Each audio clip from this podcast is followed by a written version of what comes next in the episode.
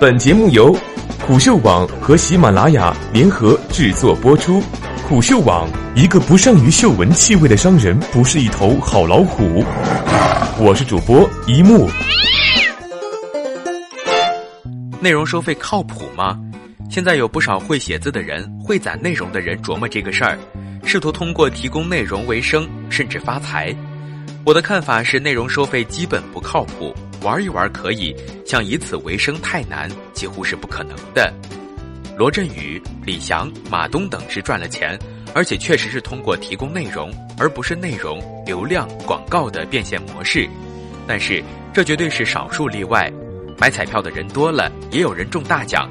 如果一个赚钱的都没有还好，怕就怕有一两个人赚钱，大家把他们当成榜样，然后就是辛勤耕耘、默默无闻、苦逼的壮烈牺牲。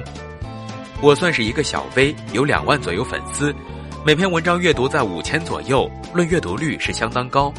玩微信公众号几年，可能写了有两百多篇，共打赏一万五千元不到，也经常有人私我说商业合作的事儿，我都拒绝了。我认为玩内容就是小撸怡情，大撸伤身，强撸灰飞烟灭。玩玩可以，手贱要敲字，要赌以此为生，可就惨了。我也知道一些大 V 每篇文章打赏在三五百以上，每篇收入小一万元，但那绝对是极少数。为什么内容收费不靠谱呢？因为它受到经济学法则的制约，在充分竞争之下，商品会以边际成本出售。内容的充分竞争是肯定的，边际成本是零也是真的，这是互联网免费的经济学基础。虽然不像数学公式、物理定理一样扎实，却也八九不离十。极个别的赚钱现象就是经济学不准确性的误差。互联网打赏与街边耍猴卖艺，让大家有钱的捧个钱场，没钱的捧个人场，没有什么不同，是能赚点小钱，但它绝不会成为一个可以称之为行业的东西。上瘾税，互联网内容免费这种说法不准确。有一种内容非常赚钱，那就是游戏。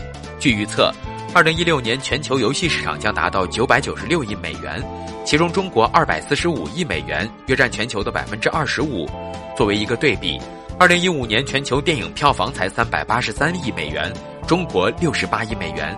体育行业也就是一千四百多亿美元。电子游戏自出现以来就是一个赚钱的行业，别管收费免费都赚钱。原因就是电子游戏上瘾，一旦上瘾就出现了不可替代性。此游戏不同于彼游戏，因此游戏总是能从充分竞争中解脱出来。游戏行业赚到的钱，简单的讲就是上瘾税。过去电脑时代支付不方便，游戏赚钱，写网络小说也赚钱，成了一个小行业。现在手机支付方便了，像耍猴的淘几个赏钱模式就应运而生了。小说能够赚钱的原因，也是因为轻度上瘾，把它从充分竞争中解脱出来。像我这种东一榔头西一棒子写散文，无法让人上瘾，便无法挣脱充分竞争的泥沼，赚钱是不可能的。除非我的流量做得十分大，有了比较大的广告价值，但这就不是内容收费了，成了互联网最原始的流量广告模式。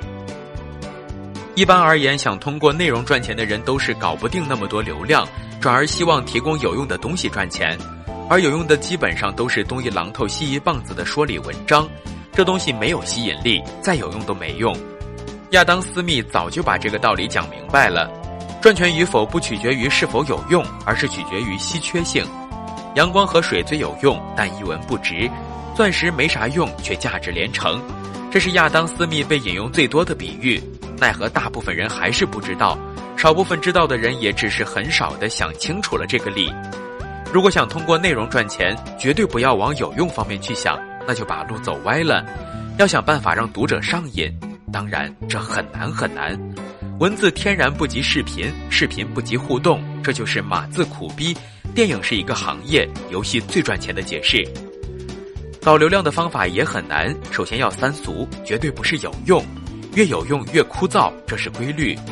读书相对于看闲书、玩游戏是有用的，这是无法否认的。但读书要靠威逼利诱才行啊！无论是哪个教书匠多牛逼，花样多好，都不太可能把教书学习搞得像娱乐节目一样吸引人。这里面涉及较为深刻复杂的心理学认知问题，就不展开来说了。这其实还映射了一个规律：网络的东西通常越扯淡、越没有营养，流量越大。想通过提供有用内容赚钱的，真的不要太痴情，否则就会太伤心。提供有用内容也可以，就是抱着玩玩的心态。如果非要和商业结合起来，就是要有后续的手段，比如讲讲课啊、咨询之类的。有用的，对你做这些行当有点广告作用，相当于一份内容较为丰富的简历，不要赋予它过高的期望值。犹太谚语说，这个世界上最难的两件事是：第一，把自己的想法塞到别人的脑袋里；第二，是把别人口袋的钱装到你自己的口袋。你想提供有用的东西给别人，就相当于办世界上最难的两件事，还是不要太痴情了。